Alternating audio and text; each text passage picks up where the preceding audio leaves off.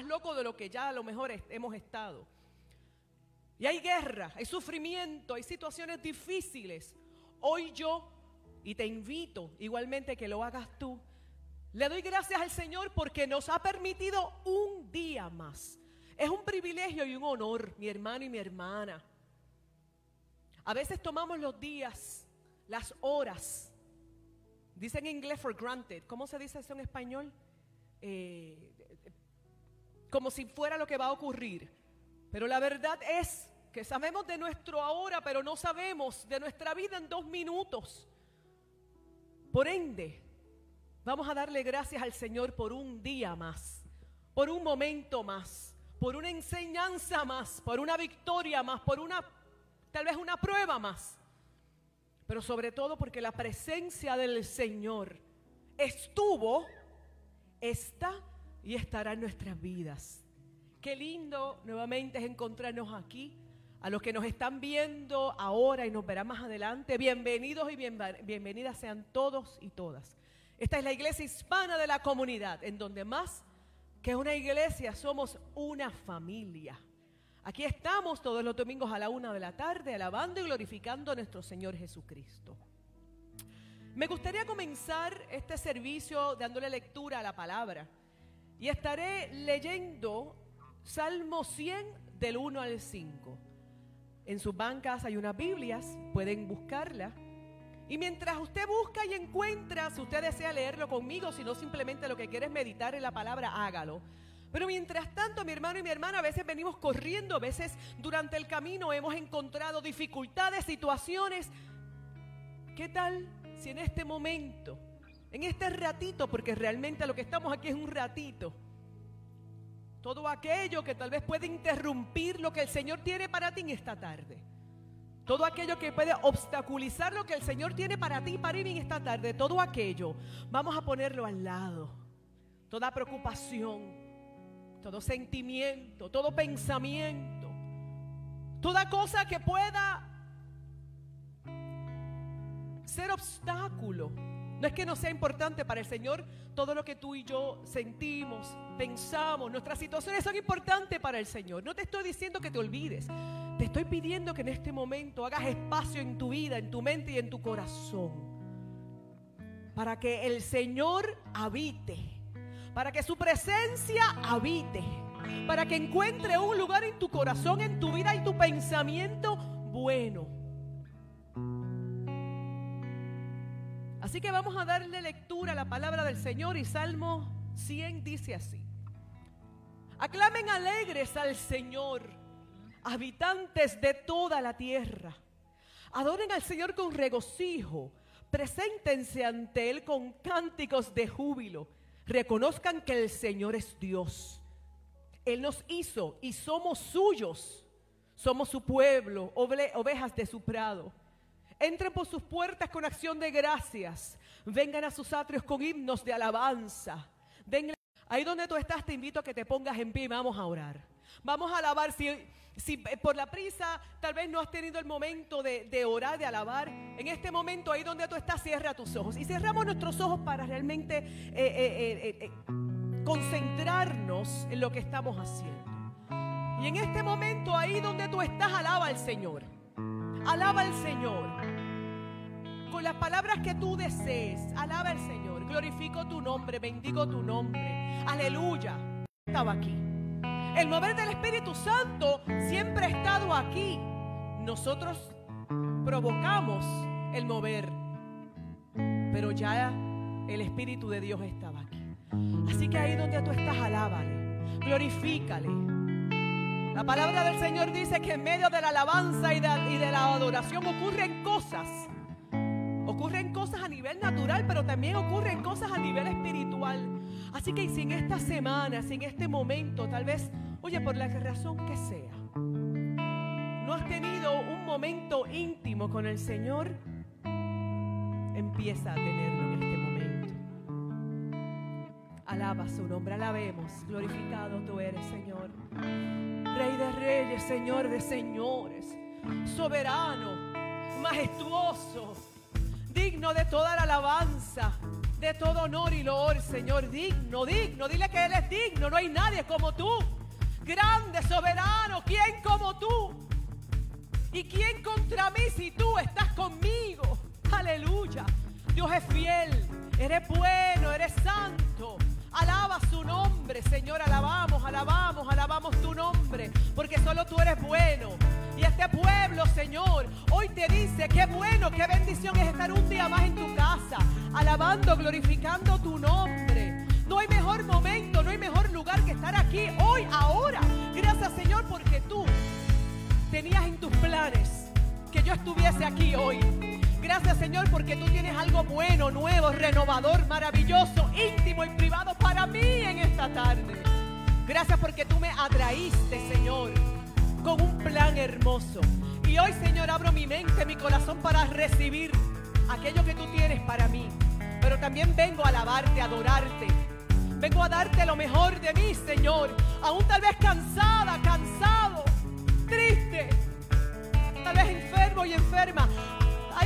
tal y como yo soy, porque ¿qué yo puedo esconder delante de ti si tú todo lo sabes y tú todo lo ves? Pero hoy vengo a alabarte, hoy vengo a adorarte. Alaba pueblo al Señor, que su presencia se mueve en medio de la alabanza y de la adoración. Hermano, hermana, el Señor está aquí, alabémosle. Bendito tu nombre, Señor, y una vez más, este pueblo te dice gracias. Gracias, Señor. Dígale gracias al Señor ahí donde tú estás. Dale gracias al Señor. Señor ha sido bueno y su bondad se extiende. Y su bondad me arroba, me levanta. Su bondad me transforma. Bendito sea Señor. En el nombre de Jesús decimos, amén. Aleluya.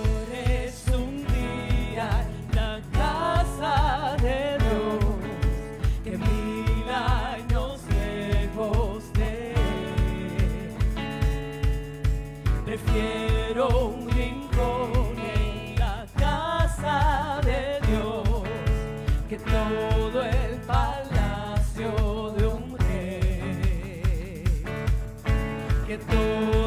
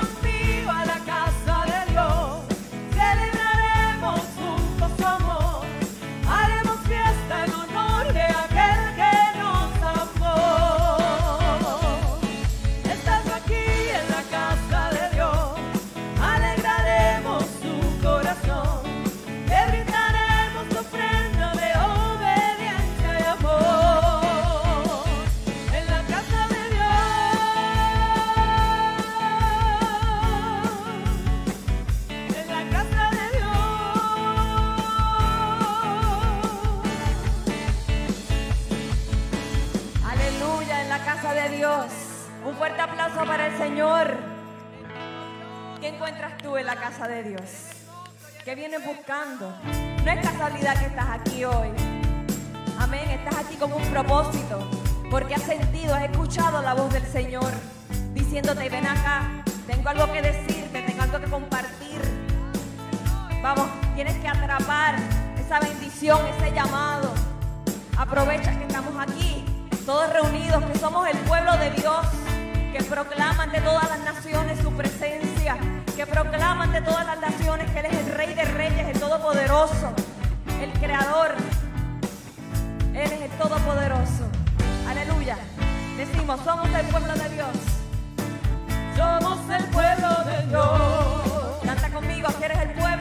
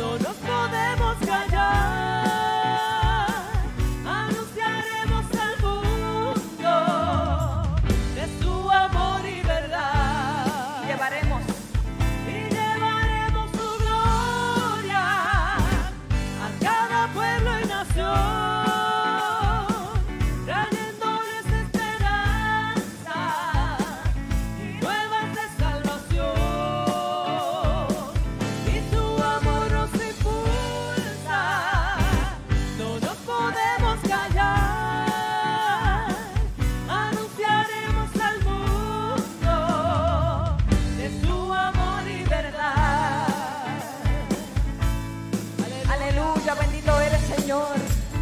Aquí está tu pueblo, mi Dios, dando gracias. Gracias por tu amor, por tu gloria, por tu luz. Proclamando, proclamando a viva voz que te amamos, que te bendecimos, que eres tú el Rey y Señor de mi vida.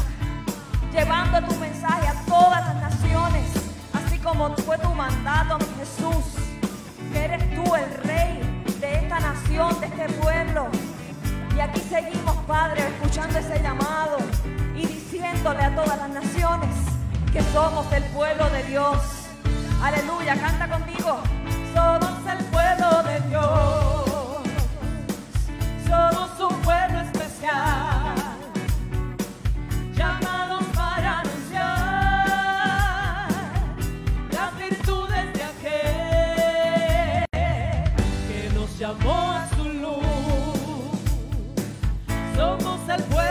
Pueblo de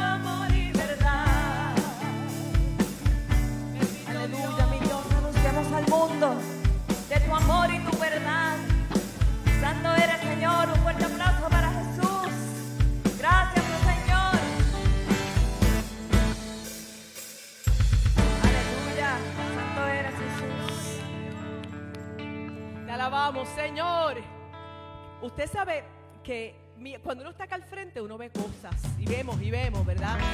Y qué lindo, y esto siempre lo repetimos, y el pastor fue el que me lo enseñó, nos los enseñó.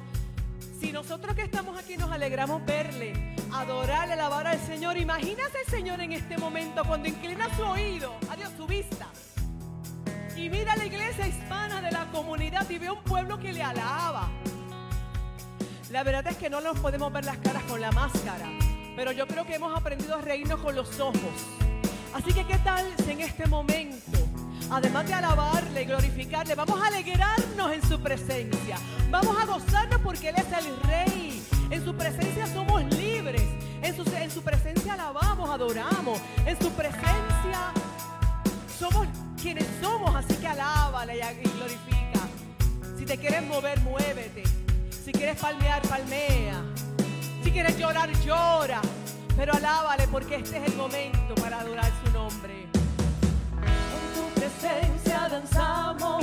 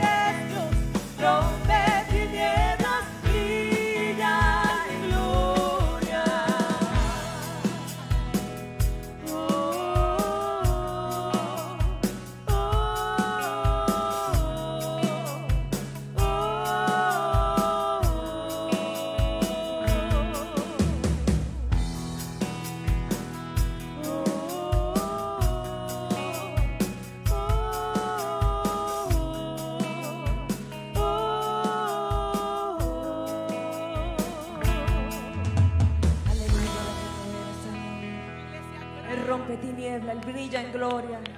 Aleluya, Señor. Aquí tu pueblo clama, Señor, para que te muevas entre nosotros. Clamamos, acabamos de clamar y pedir que abras los cielos con poder, con poder y gloria, Señor, porque tu pueblo está listo.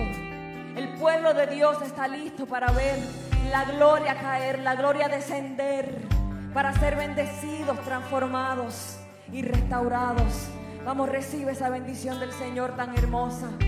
Yo sé que el Señor se encuentra en este lugar, brillando en gloria, rompiendo cadenas.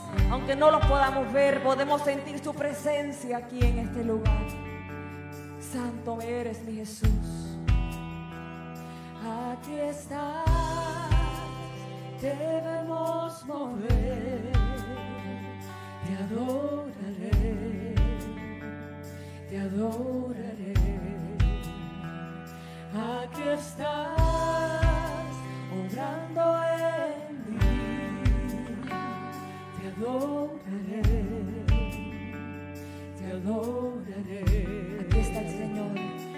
Aquí estás, debemos mover, te adoraré, te adoraré. Aquí estás,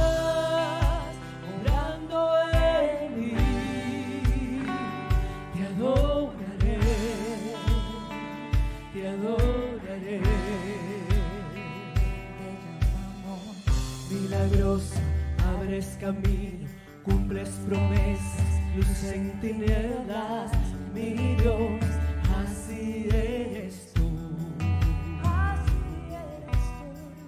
Milagroso, abres camino, cumples promesas, luz en tinieblas, mi Dios, así eres tú. Aquí estás, sanando mi corazón.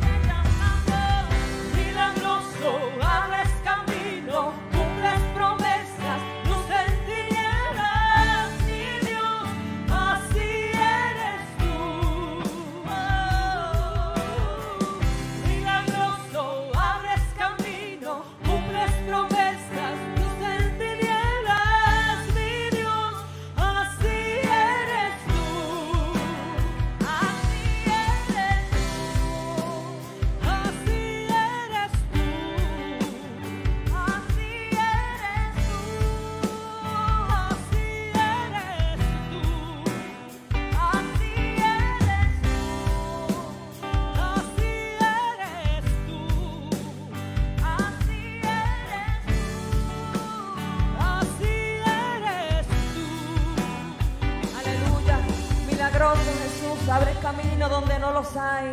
Eres luz en tinieblas, Señor.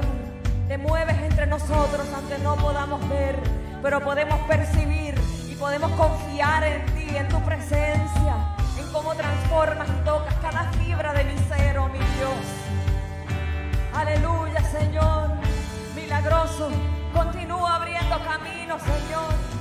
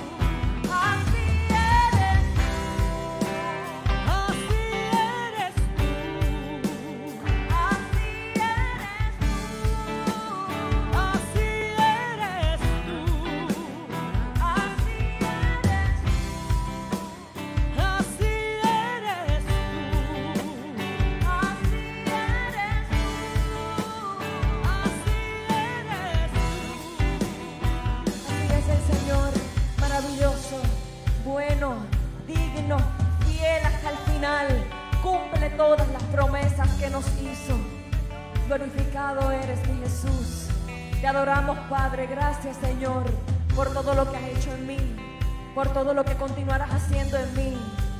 Gracias Señor porque te mueves en las tinieblas de este mundo, Señor. Porque sabemos, Señor, que vas obrando.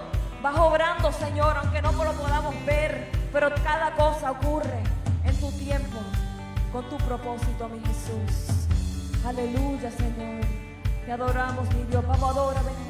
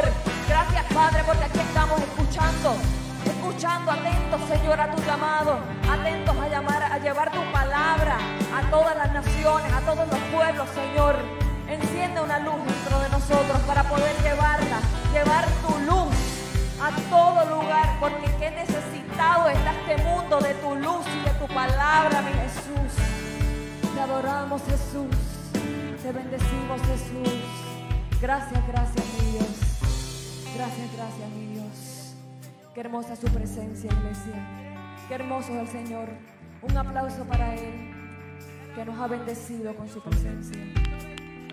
Gloria a ti, mi Dios. Bendito es el Señor, bendito sea el Señor. Milagroso abre camino. Yo no sé tú, pero esta semana yo experimenté la luz en medio de la tiniebla del Señor, porque así es el Señor. El Señor no nos deja. El Señor abre camino, da paz, enciende la luz, una luz que permanece, que, no se agota en medio de las oscuridades de la vida. El Señor nos ha prometido estar en cada momento. El Señor es la paz, el Señor es el gozo, el Señor es el consuelo el Señor es la sanidad, el Señor es la respuesta. Así es Él. Así es Él. Dale un aplauso al Señor, al que nos ha prometido y al que cumple cada una de sus promesas. Te puedes sentar, aleluya. Así es el Señor. Qué lindo, qué lindo es alabar al Señor. Qué lindo es adorar al Señor a través de cánticos, a través de nuestras voces. Qué lindo es alabar. Recuerde que alabamos al Señor de tantas formas. Yo creo que a través del tiempo muchas veces hemos pensado se nos ha dicho que la alabanza y la adoración es únicamente el cántico, pues eso no es cierto. Se alaba y se adora al Señor con todo, moviéndome, leyendo la palabra, en ayuno, en oración, a través de los diezmos y de las ofrendas. Y este es el momento para seguir alabando al Señor a través de ese momento especial. Para mí es especial. Ese momento en donde yo de forma concreta le doy al Señor un poquito de todo lo que el Señor me ha dado. Oye, porque el Señor nos ha dado tanto a Francina. El Señor abre las puertas de los cielos y derrama bendición hasta que sobra y abunda. Y tal vez tú me puedes decir, bueno, Yesenia, qué lindo se oye, pero en este momento yo estoy pasando una situación económica difícil. O una situación de, trabajo, una situación donde yo no veo. Pareciera que no hay respuesta. Pareciera que todas las puertas se han cerrado. Pero el Señor lo que promete lo cumple. Y yo estoy segura que si yo en este momento pregunto, levante la mano si usted ha estado ahogado o ahogada. Y en ese instante el Señor abre la puerta.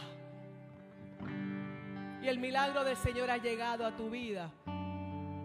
Somos muchos y muchas. Así que a ti, que tal vez en este momento la fe se te hace pequeña, te digo, así es el Señor. ¿Cómo es el Señor? El Señor es fiel y ha prometido estar contigo hasta el último de tus días.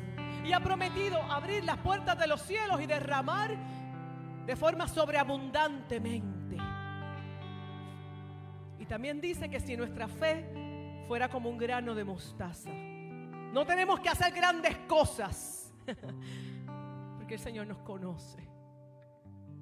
Así que mientras tú y yo nos preparamos para este momento lindo, especial, donde le damos al Señor nuestro diezmo, nuestra ofrenda, me gustaría compartir con ustedes este versículo bíblico que se encuentra en Primera de Crónicas. No lo tienes que buscar. Creo que está en la pantalla, pero igualmente escucha mientras mientras estás buscando o no lo quieres buscar. Si deseas solamente cierra tus ojos y escucha lo que la palabra del Señor dice en Primera de Crónicas 29. Pero ¿quién soy yo y quién es mi pueblo para que podamos darte estas ofrendas voluntarias? En verdad, tú eres el dueño de todo. Y lo que hemos dado de ti, lo hemos recibido. Cuando hemos entendido que lo que tenemos no nos pertenece. Ese trabajo, esa abundancia, o, el Señor nos ha- le ha placido darte. Así que de lo, te- de lo que tengas, da. Y si en este momento económicamente tú no tienes,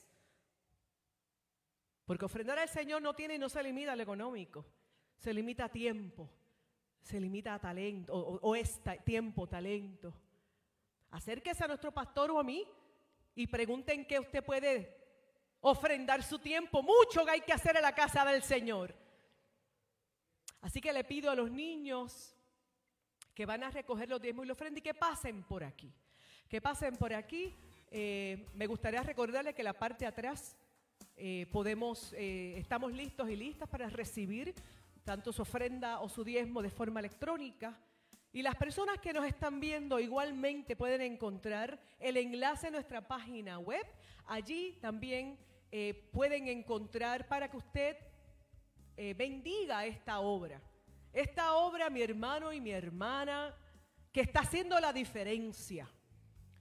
La iglesia hispana de la comunidad no se limita a bendecir a los... eh, Comenzamos con la casa. A través de esta pandemia, a través de los años, esta iglesia ha dado, ha bendecido a, familias de nuestra, de nuestra iglesia y a familias de nuestra comunidad. Pero hemos sido tan bendecidos, Dora, y tan bendecidos que hemos bendecido a países tan lejanos como India y Sri Lanka. En este momento parte, de, de hecho, de lo que, eh, de lo que nosotros como iglesia eh, damos, también llega hasta Ucrania en este momento, para que nuestros pastores, nuestras pastoras, nuestra obra allá igualmente siga siendo fortalecida. ¿Sabías tú eso? Ahora lo sabes, porque hacia, hacia ahí estamos llamados y llamadas. A bendecir al pueblo del Señor en donde quiera que se encuentre, en donde quiera que se encuentre el pueblo del Señor. Muchas gracias a estos niños. Vamos a ponernos de pie una vez más y vamos a orar. Vamos a estar sentados un ratito, el que pueda pararse. Y ahí donde tú estás, vamos a darle gracias al Señor. En este momento te invito, es una sugerencia. ¿Qué tal si le das gracias al Señor por aquello económico, concreto, tangible que el Señor, te ha dado?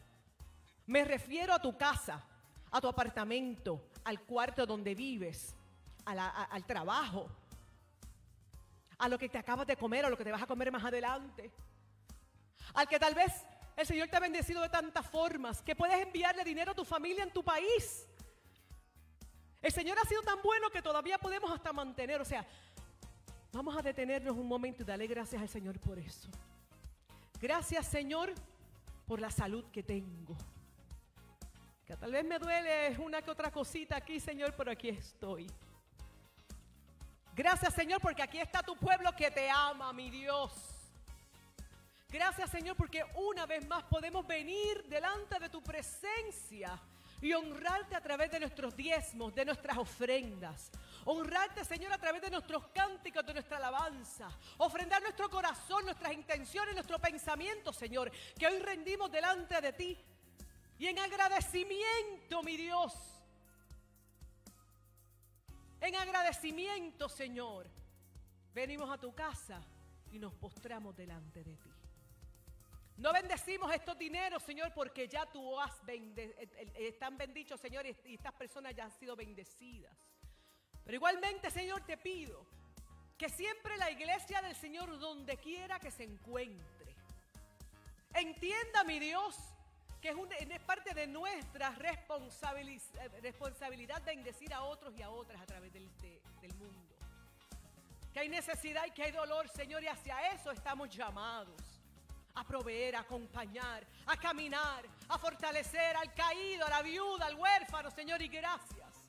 Porque la iglesia hispana de la comunidad no solamente de labios te ha dicho que te honra, Señor, sino de acción. Padre mío, gracias por el dador alegre. Gracias, Señor, porque en esta casa no ha habido necesidad. Gracias, Señor, porque nos has bendecido de tantas formas que hemos podido dar, bendecir, acompañar. Señor, y que siempre sea así.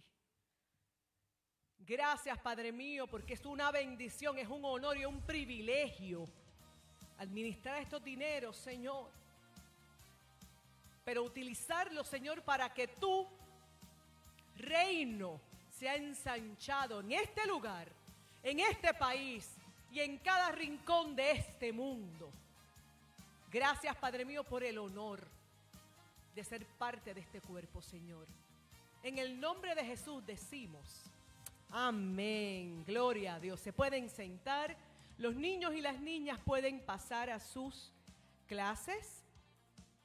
Los jóvenes también hay, qué bendición, los jóvenes también van a pasar. Qué bendición tan hermosa y tan hermosa. Nos ha tomado tiempo, pero aquí estamos. Y a los que nos están viendo, mira, siga orando por esta iglesia. Siga orando por esta iglesia. Porque mucho es el trabajo, mucha es la mies dice la palabra, y pocos los trabajadores. Así que aquí estamos, hay mucho trabajo. Y ahí donde están los que nos quedamos, cierre sus ojos nuevamente. Vamos a orar una vez más. Ahí donde tú estás, vamos a orar. Y esta vez, volviendo a darle, darle gracias, oye, porque hay tanto por qué darle gracias al Señor. Yo le doy gracias al Señor por mi pastor. Yo le doy gracias al Señor por ese siervo. E iglesia que me oye, que está aquí donde quiera que esté, no dejes de orar por este, el ángel que el Señor ha puesto en medio de su pueblo y por su familia, por sus hijos, son tres varones. Si no sabe el nombre, César Jr., Sebastián y Daniel, y por su esposa Janet. Yo no me puedo imaginar esa carga. Así que vamos a orar. Extienda su mano si desea hacia aquí, hacia donde se encuentre Señor este Señor. Y dele gracias al Señor ahí donde tú estás por la vida de Él. Señor, gracias yo te doy. Somos más que bendecidas, más que bendecidos, Señor. Gracias, Padre, porque es un honor, mi Dios, servir al lado, Señor, de un siervo tuyo, de tu siervo. De un hombre, Señor, que te ama. Un hombre que te dice amar, Señor, y que muestra que ama tu eh, compasión, tu obra, tu casa. Que te busca en espíritu y en verdad, Señor que se somete, Señor, a ti. Gracias, Señor de la gloria, por su testimonio. Gracias, Padre mío, porque un día aceptó este reto, mi Dios, que no fue fácil, no será fácil. Pero aún así, Señor, Él se ha mantenido. Padre mío, gracias porque de su boca ha fluido tu palabra. Porque hemos sido una y otra vez bendecidos y bendecidas a través, Señor, de sus predicaciones, de sus enseñanzas, Señor. Gracias por su familia, donde quiera que estén. Gracias por cada uno de ellos. Sosténles, levántales. Bendíceles, protégeles de forma especial. Ponlos, Señor, en lugares altos. Y en este momento, Dios, yo te pido que sigas ungiendo la vida de César, Dios. Que de su boca, Señor, fluya tu palabra. Oh, Señor, que sus labios en este momento, Señor, sean eh, encendidos a través de tus carbones. Que su vida, Señor, sea ungida total y completamente en este momento. Y que nosotros y nosotras, Señor, estemos atentos, atentas, despiertas y despiertos para la palabra que tú tienes para cada uno de nosotros y de nosotras. Gracias una vez más, Señor, por el privilegio de recibir tu palabra aquí en tu casa. Habla, Señor, que tu pueblo escucha. En el nombre poderoso de tu Hijo Jesús decimos. Amén. Amén, amén. Pues Dios les bendiga, iglesia. Que el Señor les bendiga. Qué bueno es poder estar acá con ustedes una vez más. Gracias por acompañarnos el día de hoy. Gracias a ustedes que nos están viendo en esta tarde. Gracias por estar con nosotros. Hasta donde se encuentran les enviamos un saludo muy grande. Eh, como lo hemos dicho, tenemos la bendición y para la gloria de Dios de tener personas que nos ven de diferentes lugares, ciudades y hasta otros países. Así que hasta ellos también les extendemos un saludo muy grande y una bendición. Ah, qué bueno es estar en la casa de Dios. Hoy hemos tenido un tiempo maravilloso y sé que vienen cosas especiales en este momento. Quiero invitarle a que tome su Biblia, por favor, en las bancas. Hay una Biblia anaranjada, es la versión Reina Valera. Si usted tiene una Biblia diferente que Reina Valera, ábrala y vamos a ir al libro de Isaías capítulo 60. Isaías capítulo 60 en el Antiguo Testamento, de la versión Reina Valera. Y cuando lo tenga, le invito a que se ponga en pie, porque me gustaría que lo leyéramos en voz alta todos juntos. Recuerde que hay poder en lo que nosotros declaramos y confesamos, y más cuando lo que decimos es la palabra de Dios. Estamos en el Antiguo Testamento, en sus Biblias es la página 699. Libro de Isaías, capítulo 60. Vamos a leer versos del 1 al 2. ¿Lo tienes? Le invito a que se ponga en pie. Y lo vamos a leer en voz alta. Que este lugar no solamente se llene de alabanza y acción de gracias, sino también de la palabra poderosa de Dios. Porque la palabra hay vida. ¿Sabían ustedes eso? Hay vida en la palabra, hay poder en la palabra de Dios hay restauración, hay libertad, hay sanidad, hay milagros que ocurren cuando declaramos la palabra de Dios. Así que leemos a una voz todos juntos el Isaías capítulo 60, verso 1 y 2. Y dice la palabra, levántate, resplandece, porque ha venido tu luz. La gloria de Jehová ha nacido sobre ti. Porque he aquí, tinieblas cubrirán la tierra y oscuridad las naciones.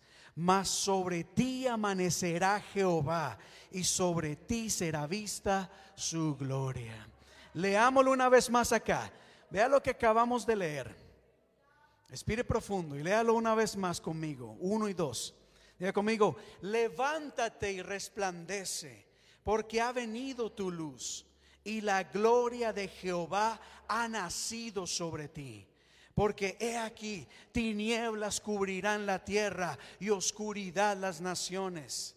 Mas sobre ti amanecerá Jehová y sobre ti será vista su gloria. Amén. Diga conmigo así, mas sobre mí, dígalo así, mas sobre mí amanecerá Jehová y sobre mí será vista su gloria. Una vez más, más sobre mí amanecerá Jehová y sobre mí será vista su gloria. Una vez más, más sobre mí amanecerá Jehová y sobre mi vida será vista su gloria. En el nombre de Jesús decimos amén y amén. Dígale a la persona que está a su lado, la gloria del Señor será vista sobre tu vida. Mira a la persona que está atrás adelante, dile, la gloria de Jehová será vista sobre tu vida. Aleluya. ¿Cuántos desean eso? ¿Cuántos lo creen? Yo declaro en el nombre de Jesús el día de hoy que la gloria de Jehová será vista sobre tu vida. La gloria de Jehová será vista sobre tu vida. Recíbalo en el nombre de Jesús. Recíbalo, recíbalo. La gloria del Señor será vista sobre sus vidas y sus familias. Pueden tomar su asiento, iglesia. Ya vamos a hablar un poco acerca de la gloria del Señor. Pero conforme el Señor me daba esta palabra, eh, no pude dejar de, de evitar el que me llamara la atención el verso 2 de este pasaje. Isaías 60, el verso 2, dice así, porque he aquí, tinieblas cubrirán la tierra y oscuridad las naciones. Y esto me llamaba la atención porque ciertamente eh, vivimos en un mundo que tiene cosas muy buenas, ¿verdad? No podemos negar y no podemos ignorar que estamos en un mundo, por ejemplo, que tiene lugares maravillosos, lugares hermosos. Hay pasajes que nos, que nos roban el aliento. They're breathtaking, ¿verdad? ¿Han, visto, ¿Han estado ustedes en un lugar en donde dicen, wow, qué belleza de lugar? ¿Han visto ustedes imágenes de tal vez una montaña, un río, un lago? Eh, no sé, diferentes lugares que uno dice, wow, cuánto no desearía yo estar ahí, porque este lugar se ve maravilloso. ¿O soy solo yo que ve estas cosas? Vivimos en un mundo que es lindo, que es maravilloso. Cuando vemos la historia del ser humano, de la humanidad en el mundo, podemos ver cómo a través de la historia el ser humano, por ejemplo, ha podido expresar belleza a través del arte o de la música.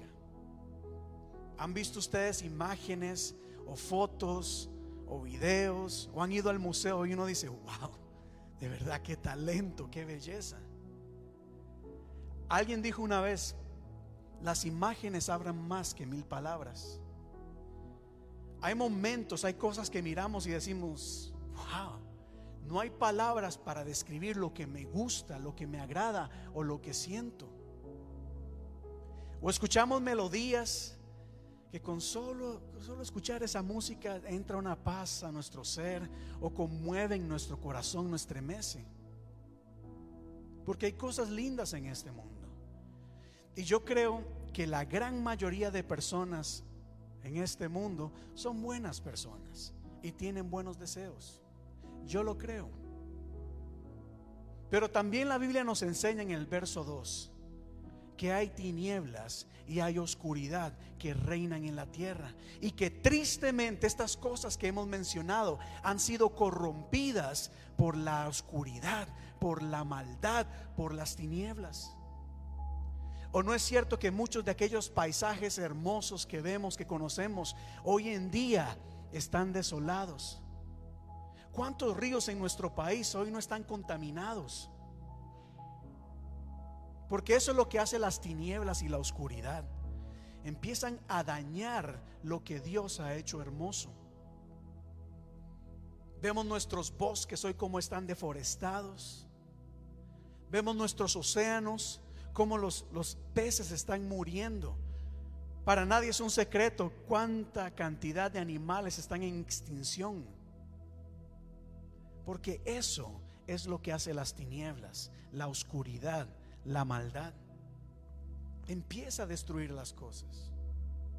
Vemos cómo en nombre del progreso, hoy en día el ser humano empieza a construir cosas. No importa si daña el ecosistema y no importa. Por ejemplo, ¿cuántas veces no hemos escuchado de compañías que construyen una fábrica y tiran sus desechos a un lago, a un río? ¿Y qué importa si la comunidad se muere de cáncer u otras enfermedades con tal de que ellos se enriquezcan? No sé si ustedes han escuchado casos así. Que tanta hermosura está siendo destruida. Hoy, el, hoy la tierra está gimiendo de dolores por la acción del ser humano. Hablaba de la música y del arte. Ciertamente a través de la historia encontramos belleza, pero también por medio de las tinieblas, de la oscuridad, de la maldad, vemos cómo hoy el arte, la música se ha pervertido, se ha denigrado. ¿O no es cierto que hoy en día, por ejemplo, se ven imágenes ya obscenas que a todo mundo le da igual? ¿O no es cierto que hoy en día escuchamos música que lo que hace es denigrar el ser humano? Hoy hay canciones, por si ustedes no lo sabían, hay música que hablan de violencia, de destrucción, de matar a la gente, que no importa si destruimos o hacemos lo que sea con tal de nosotros sentirnos bien. Hay música que está denigrando, por ejemplo, a la mujer hoy en día. Hablan de que son objetos sexuales, las tratan como cualquiera y la gente sigue ahí llenando estadios. Y la gente sigue aplaudiendo. Porque eso es lo que hace las tinieblas. Lo que Dios ha creado, lo que Dios hizo bueno, las tinieblas, la oscuridad, la maldad, lo pervierte lo confunde, lo distorsiona y lo echa a perder. Hablaba del ser humano, como muchas personas se consideran buenas personas y siempre tienen buenos deseos, pero la oscuridad, las tinieblas y la maldad empieza a hacer algo en ellas, que aquello bueno tal vez se convierte en violencia, se convierte en abuso, se convierte en, discriminación, en desigualdad, en racismo, en odio, envidia. Porque eso es lo que hace el mundo. Si no veamos a nuestro alrededor, abra su teléfono, entre a su página preferida de noticias y verá cómo tristemente el mundo está en decadencia. Hay crímenes, hay, bueno, y no voy a dar una gran lista que usted ya conoce, pero las cosas no andan bien. E Isaías decía, ciertamente va a haber un tiempo, o sea, el mundo se va a llenar de tinieblas y de oscuridad que van a reinar en el mundo. Las naciones serán opacadas, serán consumidas por la oscuridad. Por eso vemos naciones que se levantan contra naciones, gobiernos contra gobiernos, gobiernos contra su mismo pueblo, con tal de que a mí me vaya bien, con tal de que mi, seguridad financiera esté bien, no importa si el pueblo sufre y se muere de hambre.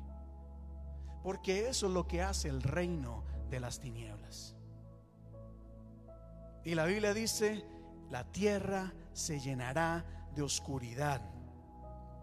La tierra, las tinieblas cubrirán la tierra. Pero asimismo este pasaje también nos habla de que como hay oscuridad, perdón, también hay una luz. Hay una luz que trae esperanza. Hay una luz poderosa que viene a disipar toda tiniebla. Hay una luz que lo cambia y lo transforma todo. ¿Y quiénes acá me pueden decir cuál es esa luz? ¿Cuál es esa luz? El libro de Juan capítulo 8, verso 12. Juan capítulo 8, verso 12 dice, dígalo conmigo, yo soy la luz del mundo. El que me sigue no andará en tinieblas, sino que tendrá la luz de la vida. Así como la Biblia no niega, no ignora de que hay tinieblas, de que hay maldad, de que hay opresión, de que la cosa está mal, también nos da una luz de esperanza que nos dice, no importa la tiniebla, hay una luz más poderosa. Una luz que nos saca y nos manda a la tiniebla la luz y esa luz es Cristo Jesús.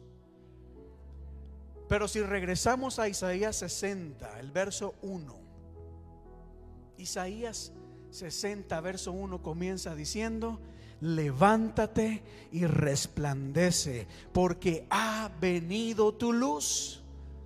La Biblia dice, levántate y resplandece. Yo le digo hoy a ustedes, iglesia, y a ustedes que nos están viendo, levántate y resplandece. Mírenme acá, levántate y resplandece. Allá atrás, levántate y resplandece. Allá en casa, levántate y resplandece porque ha llegado la luz de Cristo. Resplandecer significa hacer brillar. El llamado que Dios nos hace es a tomar y recibir la luz de Cristo, pero también hacer resplandecer la luz de Cristo donde quiera que vayamos. ¿Cuántos dicen amén a eso? Hablábamos de la maldad, de lo que causa la oscuridad, las tinieblas, pero la luz trae claridad, la luz trae orden, la luz trae guía, la luz trae dirección, la luz trae esperanza. Eso es lo que hace la luz.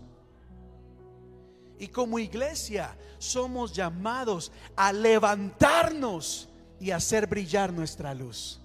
No a permanecer sentados, ni mucho menos a esconder nuestra luz sino a hacer que la luz de Cristo brille a las naciones.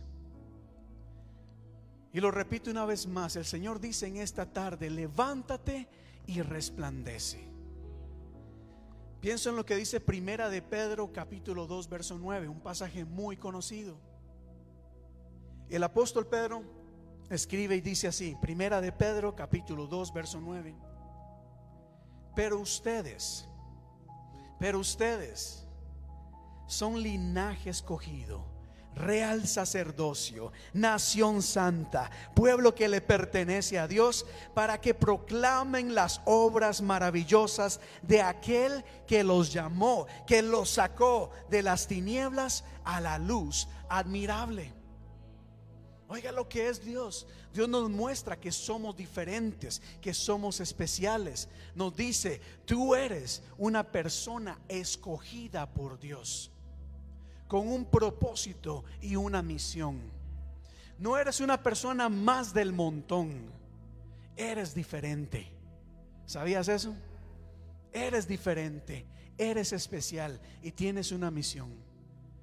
Y aquí el Señor nos dice, una de las cosas que Dios nos manda hacer es anunciar las virtudes de aquel o contar acerca de las obras maravillosas de aquel que nos sacó de ese lugar de oscuridad, de tinieblas, de maldad, hasta la luz resplandeciente y maravillosa. Dale gloria, si le un aplauso, déselo bien al Señor. Es una luz admirable, nos dice la palabra. Y qué importante es que reflexionemos y pensemos si estamos realmente anunciando o proclamando o haciendo que la luz de Cristo brille en nuestras vidas y a través de nosotros. O por el contrario, estamos nosotros tal vez dándole enfoque a nuestro ser, a nuestra habilidad, a nuestra ropa. Mira, yo no estoy en contra de las redes sociales para nada, yo las utilizo.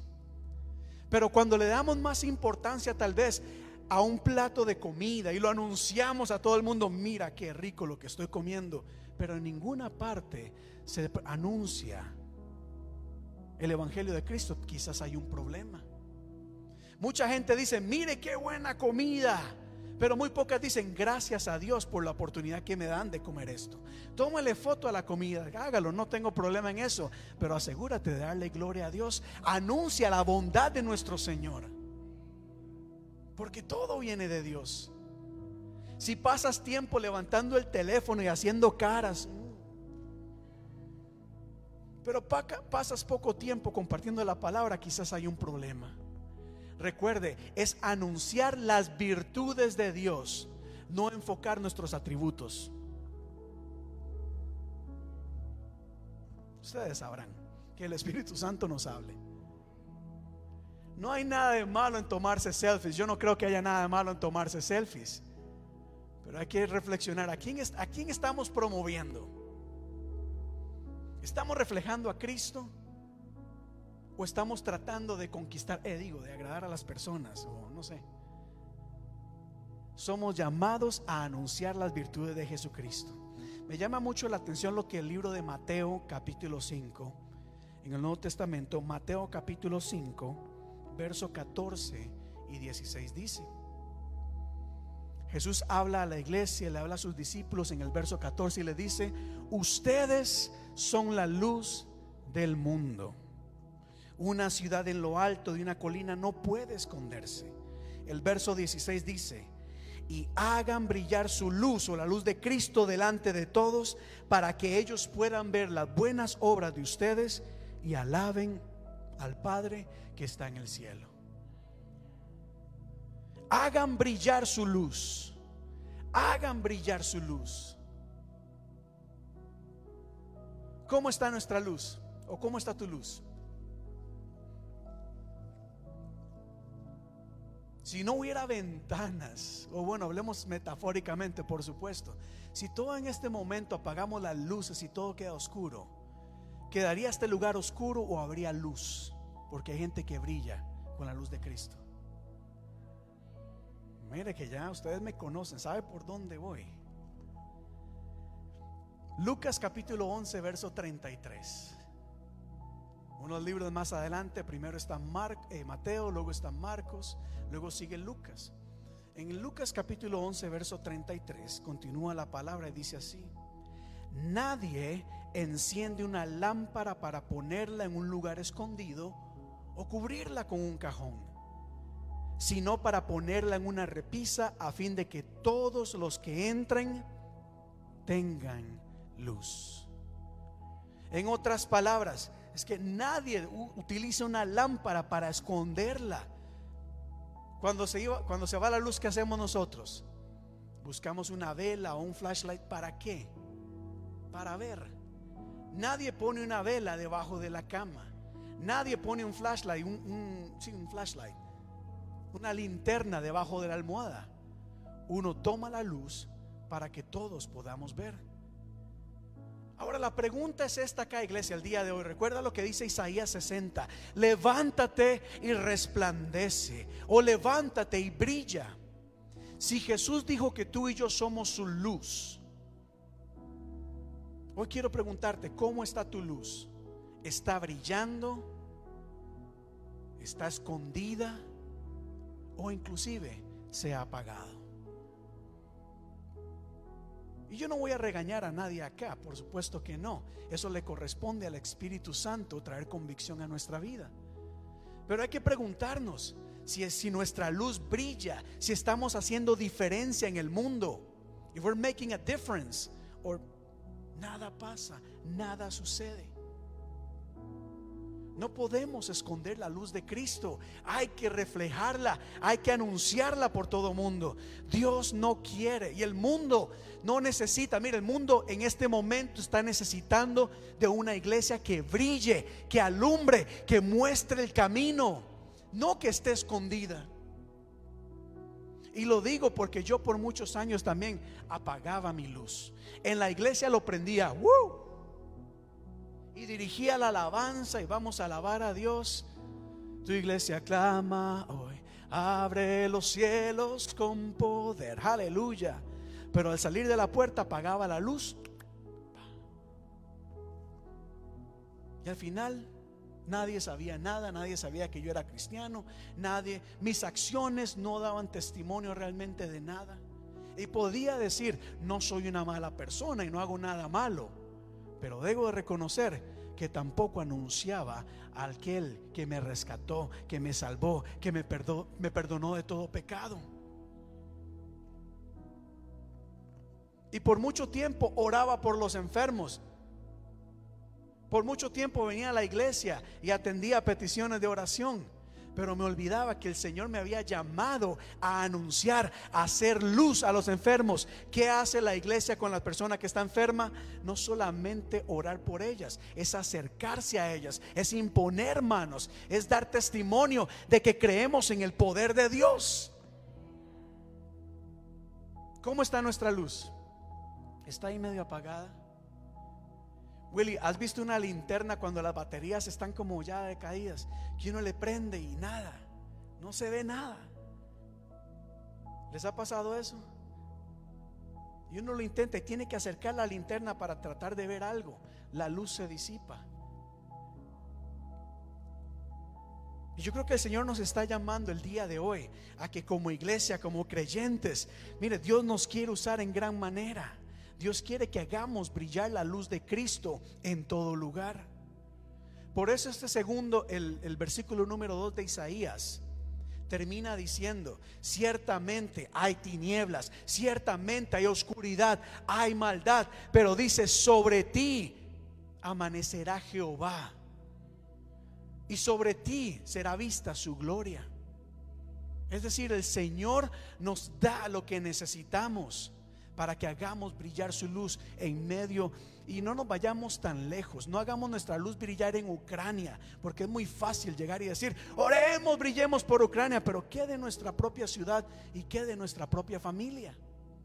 Vamos, por supuesto, a orar por Ucrania. Vamos a orar por todo el mundo, claro que sí.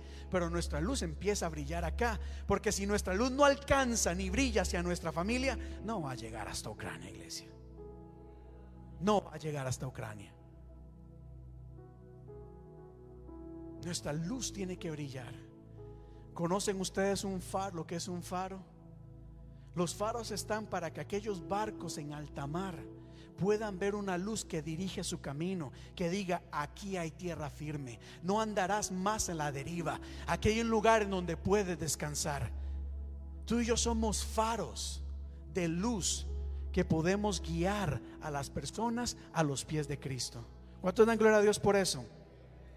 La Biblia dice que no importa las tinieblas que nos rodeen, no importa la oscuridad que haya a nuestro alrededor, la gloria de Jehová descenderá sobre nosotros y sobre todo, dice la Biblia, la gloria será vista en ti. Ojo acá que esto es importante, porque muchas veces venimos a la iglesia y decimos, Señor, derrama tu gloria sobre mí. Es decir, yo quiero experimentar tu gloria. Y está bien, debemos anhelarlo y buscarlo. Pero aquí la Biblia nos dice que esa gloria que Dios nos dé va a ser vista por la gente que está a nuestro alrededor. Es decir, lo que Dios te va a dar es para que los demás vean esa gloria y glorifiquen al Padre que está en el cielo. ¿Cuántos dan gloria a Dios? Mire, ya voy a ir concluyendo acá. Ya voy a ir concluyendo acá, porque hay poder en el Señor, hay poder en la luz de Cristo, hay poder en la gloria de Dios. Por eso anhelamos la gloria, por eso buscamos la gloria, por eso nos sometemos ante la presencia para obtener la gloria, porque la gloria fortalece. La gloria protege, la gloria guía, la gloria transforma, la gloria liberta, la gloria renueva, la gloria restituye las cosas, la gloria desata la grandeza de Dios sobre nuestra vida. Y yo no sé usted, pero yo quiero la gloria de Dios ser reflejada en mi vida. ¿Cuántos lo quieren? Levante sus manos al cielo si quiere la gloria. Dile, Señor, dame esa gloria. Quiero recibir esa gloria. Quiero recibir esa gloria. Vamos, bata tus manos al cielo. Yo quiero esa gloria. Iglesia, el mensaje de hoy es sencillo. Es levántate y resplandece. Haz brillar la luz de Cristo. Haz brillar la gloria del Señor en tu alrededor. La gloria del Señor nos unge para ejercer su llamado, para ejercer la misión.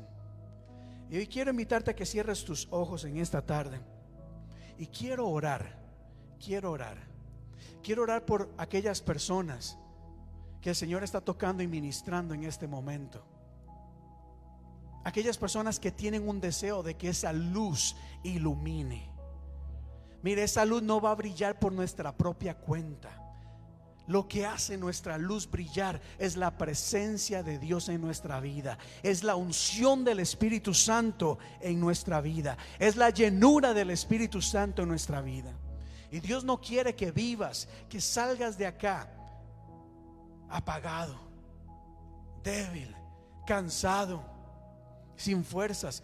Quiere que tu luz brille, que tu luz brille y que brille en serio, que ilumine, que ilumine caminos, que ilumine senderos, que transforme toda nuestra vida. Y yo quiero orar por ustedes en esta tarde. Quiero orar por aquellas personas que están anhelando, que están anhelando tener esa experiencia con el Señor. Yo te digo y te exhorto en el nombre de Jesús, es decir, les animo, levántate y resplandece. Y ahora esto no es una sugerencia, esto no es algo que si nos parece o no, si nos conviene o no, no, este es el llamado de Jesús a nosotros. Jesús dice, haz tu luz brillar. Hoy necesitamos que la luz de Cristo que lleva paz en el mundo brille. Necesitamos paz en este mundo. Cuando escondes tu luz, te quedas callado ante la opresión, ante la injusticia, ante la desigualdad. Cuando la iglesia calla, cuando nuestro hermano, nuestro prójimo está experimentando opresión, discriminación, eso quiere decir que nuestra, nuestra luz está siendo guardada, solamente se saca para momentos especiales. No, Dios no quiere eso, iglesia. Dios quiere que por donde quiera que vayamos, iluminemos, caminemos y que aquellos que necesitan dirección, que necesitan guía y esperanza, digan, ahí hay una luz, ahí me tengo que acercar. Porque ahí hay alguien que va a orar por mí. Porque ahí hay alguien que cree en mí. Porque ahí va a haber alguien que me va a ayudar. Saben, nuestros hijos necesitan de nuestra luz. Tus hijos necesitan que brilles, que brilles en la luz de Cristo. Tus hijos necesitan, mire, la Biblia nos dice, por ejemplo, que Jesús oraba por las personas. ¿Cuándo fue la última vez que abrazaste a tus hijos, impusiste tus manos sobre ellos y oraste por ellos? Una cosa es que doble rodillas en tu cuarto y clames, eso está bien. Pero también ellos tienen que ver esa luz. Ellos tienen que ver que hay padres, que hay madres, que hay hermanos que se interesan por ellas, que dicen, Señor, guárdalos, protégelos, guíalos de todo mal. Cuando oraba el viernes en la vigilia, cuando oraba el viernes en la, en la, en la vigilia, sentía esa carga por nuestros jóvenes y por nuestros niños, que están siendo engañados, que están siendo golpeados, que están siendo manipulados. Hay cosas que el mundo les está enseñando que no son correctos. Necesitamos orar para que el Señor cubra sus mentes, proteja sus mentes, que no se dejen llevar por lo que la gente dice. Porque la gente allá afuera dice, yo soy mejor que tú, tú eres mejor que aquel. La gente dice, busca el dinero, no importa si le pasas por encima a cualquiera. La gente allá afuera dice, "En- en la vida hay que disfrutarla, hay que buscar el placer. No, hay cosas de mucho más valor. Hay que orar, hay que clamar, hay que ser ejemplo a las naciones enteras también.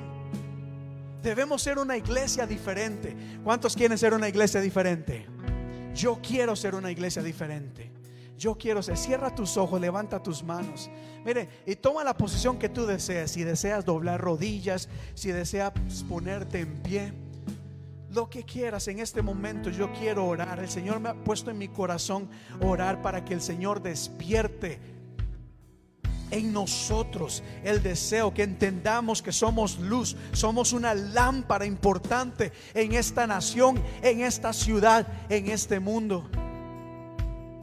El Señor nos está llamando a ser diferentes, a mostrar un camino más excelente, un camino mejor. Se ha comprobado que el ser humano no tiene la respuesta para todo. Se ha comprobado una y otra vez que el ser humano ha fallado, ha fracasado en sus decisiones, aún en su conocimiento.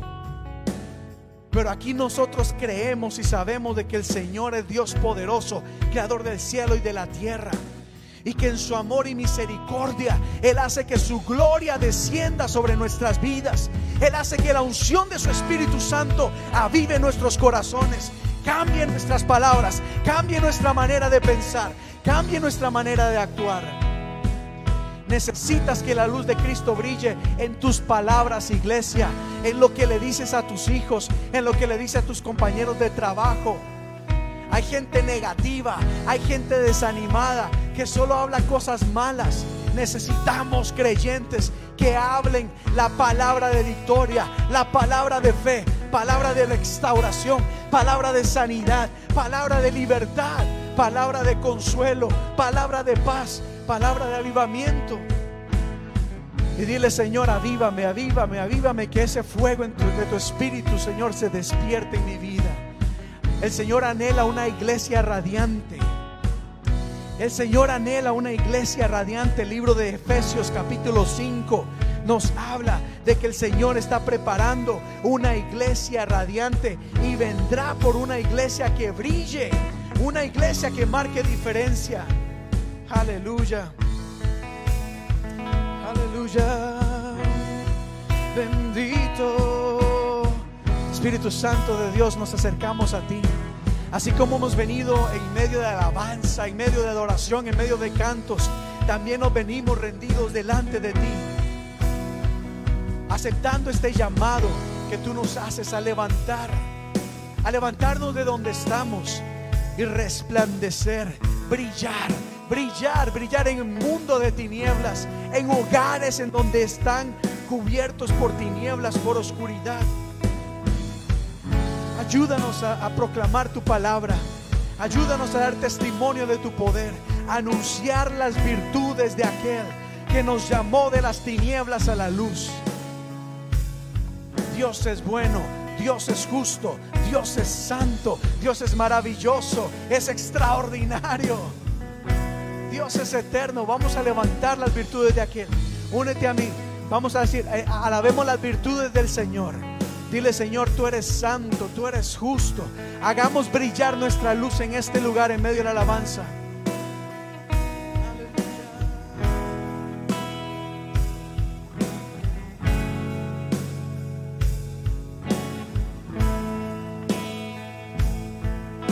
Así es, así es. Enciende una luz y déjala brillar. Luz de Jesús que brilla en todo lugar. No la puedes esconder, no te puedes callar ante tal necesidad. Enciende una luz en la oscuridad. Una vez más, enciende la luz. Enciende una luz. Déjala brillar.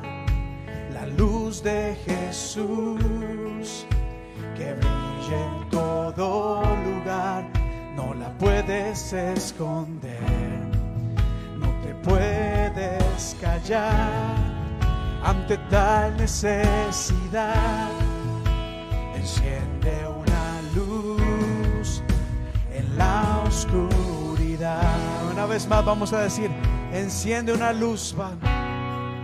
Enciende una luz, déjala brillar, la luz de Jesús que brilla en todo lugar, no la puedes esconder, no te puedes callar, no te calles, no te calles, anuncia, proclama, habla de Cristo Jesús en la oscuridad. No calles, iglesia, no calles. Vamos a anunciar la luz de Cristo en la oscuridad. enciende una luz.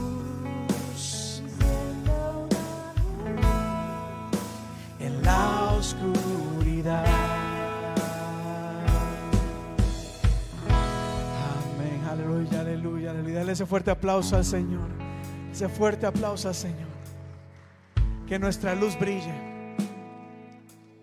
Nuestra luz brille. Pueden tomar su asiento por algunos momentos.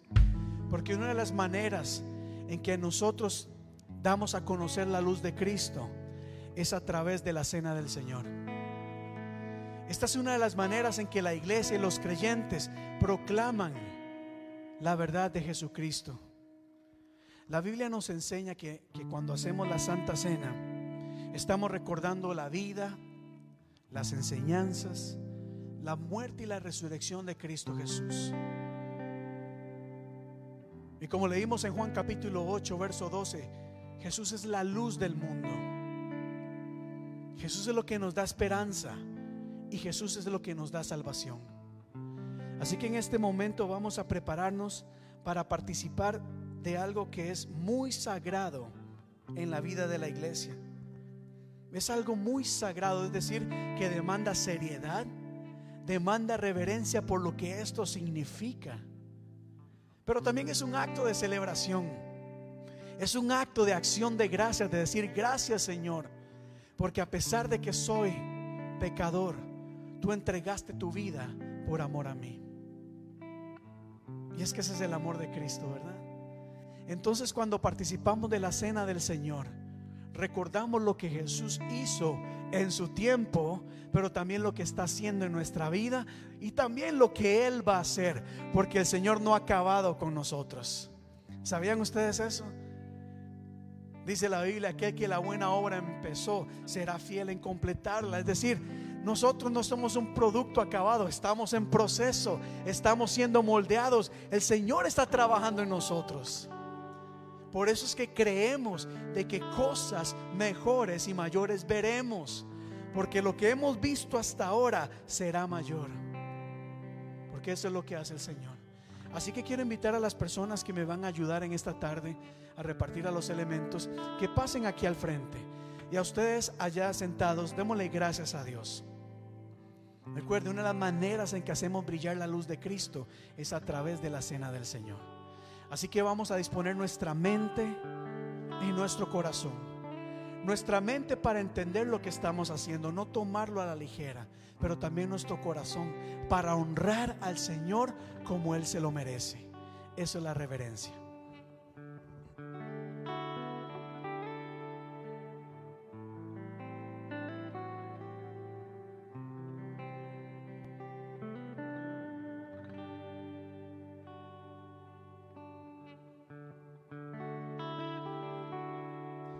Mis hermanos van a pasar sobre cada lugar. Aquí en la iglesia hispana de la comunidad, para nosotros la mesa del Señor está abierta para cada uno de nosotros. Es decir, aquí no hacemos preguntas, aquí no cuestionamos nada, aquí abrimos la mesa y le damos a entender al pueblo que el Señor tiene su mesa abierta para cualquiera que desee participar de ella. Sin embargo, la Biblia nos enseña el apóstol Pablo nos dice en 2 de Corintios capítulo 11 que ciertamente al participar de estos elementos tenemos de examinar nuestra vida y ponernos a cuentas con Dios. Es decir, antes de participar de estos elementos, si hemos pecado, vamos a pedirle perdón al Señor.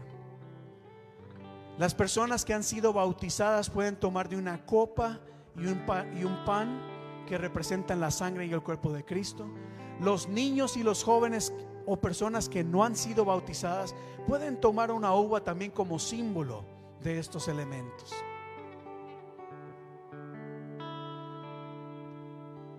Y los vamos a tener. Mientras tanto vamos a estar en adoración.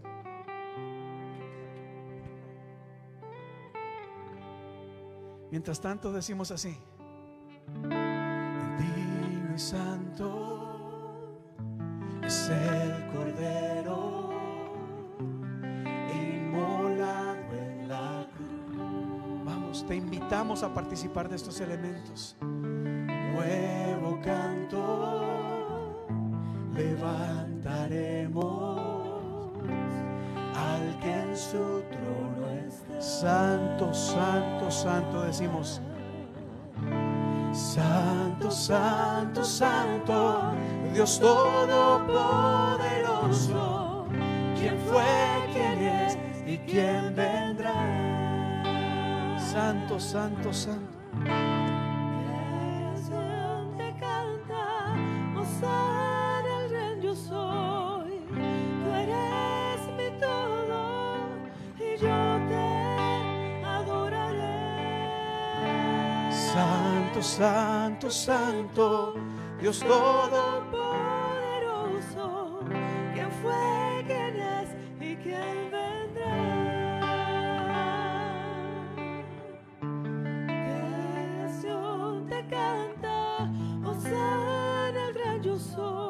Los niños que no tienen uvas van a pasar por filita acá. Hagan una filita, ven. Y van a tomar una uva. Aleluya.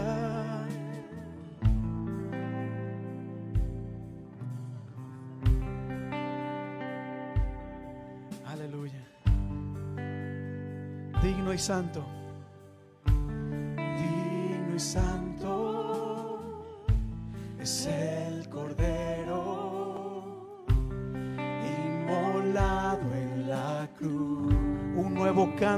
Levantaremos.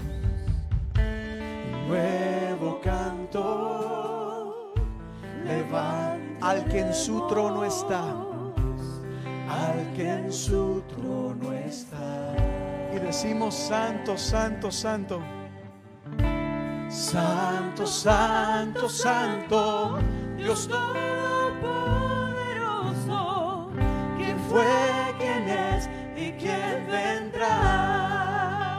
creación te canta.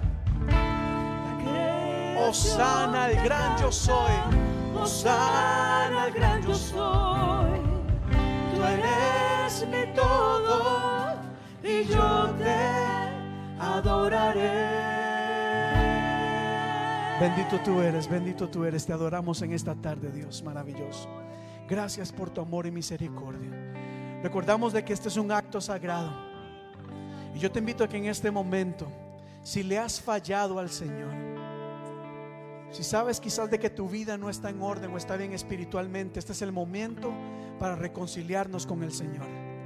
Este es el momento para pedirle perdón a Dios por nuestros pecados o por tus pecados. Dile, Señor, yo confieso mis pecados delante de ti. Tú sabes que delante de tu presencia no hay nada que pueda ser oculto. Tú lo conoces todo.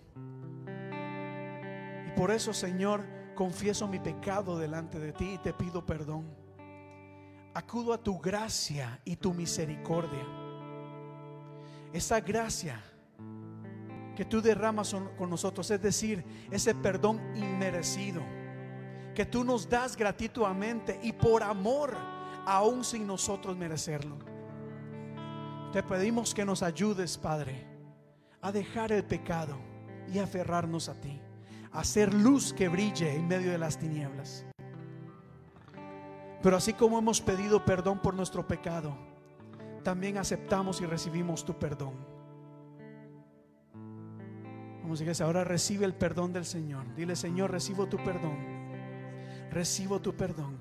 Hay gente que aún no ha entendido que el Señor da gratuitamente, gratuitamente y por amor. Que es por amor que Él nos perdona de todo pecado. Que no es por merecimiento. Que no es por si yo he sido bueno o no. Es por amor. Yo quiero decirte que Cristo te ama y te perdona de todo pecado. ¿Estamos? La Biblia nos dice que la noche antes de que Jesús fuera entregado, al compartir con sus discípulos, tomó en sus manos el pan, lo partió y dio gracias a Dios. Y le dijo a sus discípulos, este pan representa mi cuerpo, que será entregado por amor a ustedes. Este pan representa el cuerpo de Cristo Jesús que murió en la cruz por nuestros pecados. Y Jesús dijo, cada vez que coman de este pan, acuérdense de mí. Levante sus manos hacia el pan y diga, Señor, te damos gracias por tu perdón y misericordia. por este pan que representa tu cuerpo, que sufrió y padeció el castigo que yo merecía. Por eso te damos gracias, Señor. Y consagramos este pan, o sea, lo dedicamos y nos disponemos a participar de él. Comamos del pan, iglesia.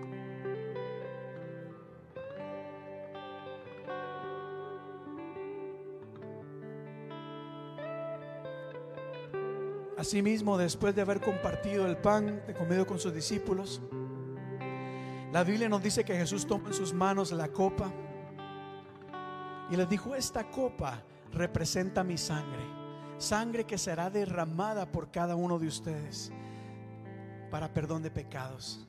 Esta sangre que nos limpia, que nos purifica de todo pecado. Y Jesús dijo, esta sangre representa un nuevo pacto en cada uno de nosotros. Así que levantamos nuestras copas y decimos, Señor, te damos gracias por esa sangre. Esa sangre que nos purifica, que nos santifica, que nos renueva, que nos limpia de todo pecado. Gracias, Padre, te damos. Participemos de la copa.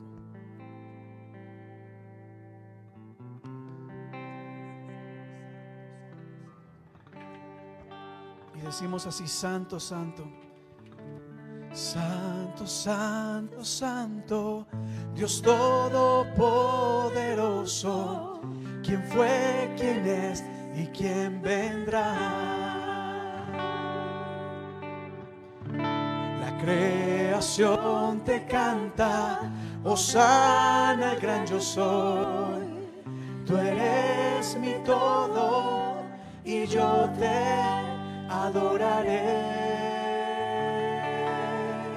Gracias Señor te damos. A ti sea la honra, la gloria y la alabanza.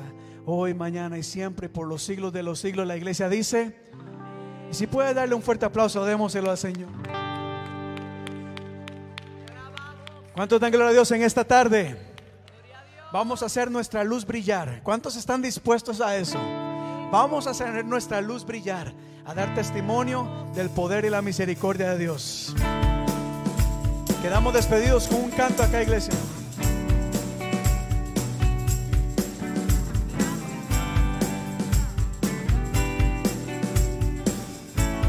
Y llevaremos su gloria. Y llevaremos, y llevaremos su gloria a cada pueblo y nación, trayéndoles esperanza nuevas de salvación.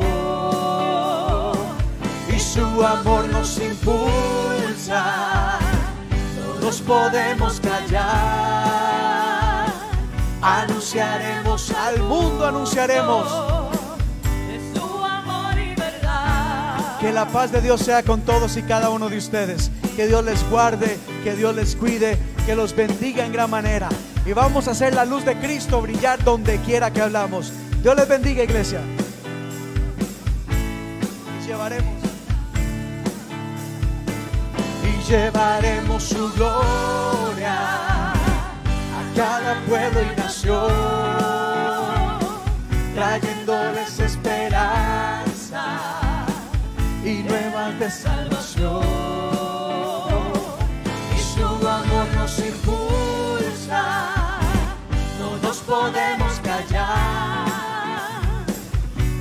callar, anunciaremos